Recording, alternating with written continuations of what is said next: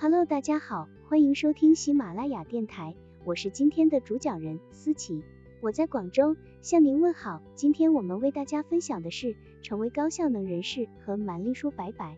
聪明的工作，本文由谷歌成长指南团队出品，喜马拉雅平台播出。课程纲要：一、聪明的工作是什么意思？二、聪明的工作给业务带来哪些好处？三、如何管理好时间，安排好公司运营，让团队彼此分享各自的计划和日程表。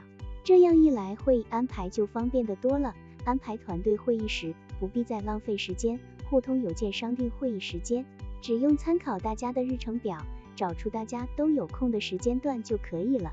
你也可以事先通过电子邮件，将会议议程和目标发送给与会者，让他们做好准备，这样就不用开会的时候。花时间再讲了，会者也可以在会前先预习会议材料，说不定会发现有些会议议题不需要讨论了，这样又节省了很多时间。要想在一场会议上解决议程中列出的所有问题，恐怕这场会议要无休无止的开下去了，与会者也会很疲惫。与其这样，不如仅在开会时着重收集大家的意见，会后可以把这些会上未能解决的问题用电子邮件发送出去。或是放到钉钉等社交网络服务上，让大家跟进，这样可以大幅提升会议效率，让开会不再难熬。小提醒：与其为了出席一场业务会议东奔西走、舟车劳顿，不如办一场省时的视频会议。谷歌环聊、Google Hangouts、Skype 和 Zoom 等在线会议工具，都可以让你们在虚拟世界面对面畅谈。除了能提升会议效率，你还可以制定准化工作流程，节省时间和精力。面对一项任务，应该先摸索出最行之有效的方法。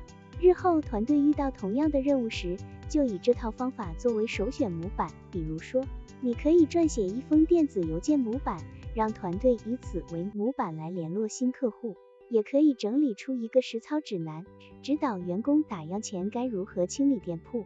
以书面的形式将这些流程分享给团队，这样一来，不管是谁接到任务，都不必再从头开始摸索。能胜任一项工作的人不会只有一个。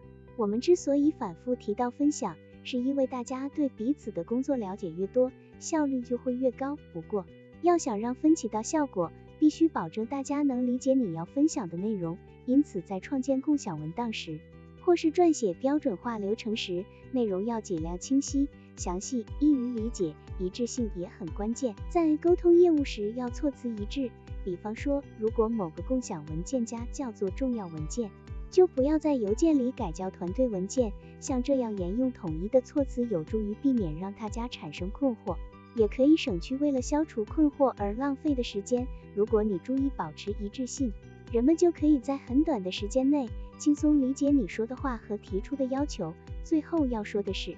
要想更聪明的工作，你要学着为自己减负。换句话说，就是你可以找身边的资源帮你分担，避免同时处理多个任务。你不必成为公司里样样行的多面手。回头看看开头提到的小果和他的果汁店，或许他只擅长调制果汁，但统筹安排和财务方面，他都一窍不通。这样的话，他应该考虑求助于外部资源。公司里有些事情，你处理起来效率会很低。或者根本无暇顾及，市面上有大量外包服务机构可以帮你处理。比方说，如果你需要运送产品，有些外包服务机构就可以帮你完成所有的打包和运输工作。工作安排上要合理一点。要想更聪明的工作，同时处理多个任务是最大的阻碍。比如一边开会一边回复电子邮件，就可能会让你错过重要信息。如果能摒弃杂念，一心只钻研一项任务，然后逐项推进，效果就会好得多。这样可以避免出现忙中出错和分心失误的情况，以免返工或是工作质量不佳。你已经学会更聪明的工作了吗？接下来我们来列一个清单，帮助你成为高效能人士。成为高效能人士。你需要做到这些重要的文档、收据、文件夹都已经分门别类归档，很容易找到。开会前做好准备，简明扼要，不会拖时间。妄想解决所有问题，开会的时候全神贯注，不被其他工作分神，不会因为工作加班的原因推迟，取消个人承诺，严格把控工作时间，很少超出预期。如果你只做到其中几点，你一定努力了，请再花些时间。学着更聪明的工作。第一步，先把一切整理的井井有条，并为自己制定计划，然后可以思考一下，你能从哪些地方节省时间和精力，例如收效甚微的会议，或同时处理多个任务的情况，都可以是改进的重点。